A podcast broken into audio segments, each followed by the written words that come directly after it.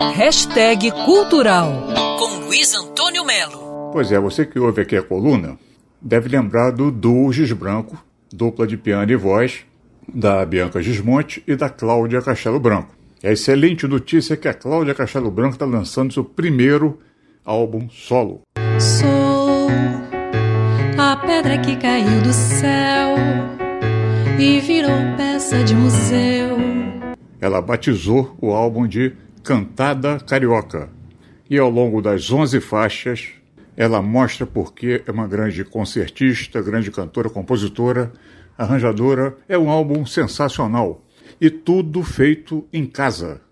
Oi, Luiz Antônio Melo, tudo bem?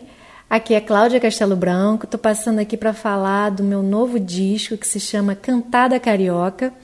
E é um disco todo de piano e voz. Foi feito durante a pandemia, né, no, é, no ano passado, durante isolamento total, sem encontrar com ninguém. Todo gravado em casa por conta disso, né?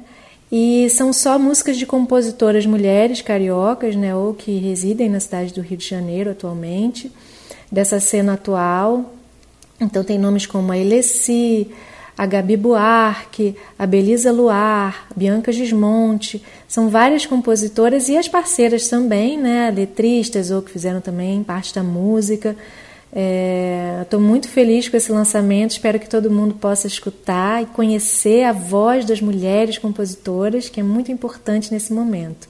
Um beijo! Depois de cinco álbuns com o duo Giz Branco e um outro em parceria com Márcio Campelo, a Cláudia Castelo Branco está feliz com seu primeiro voo solo.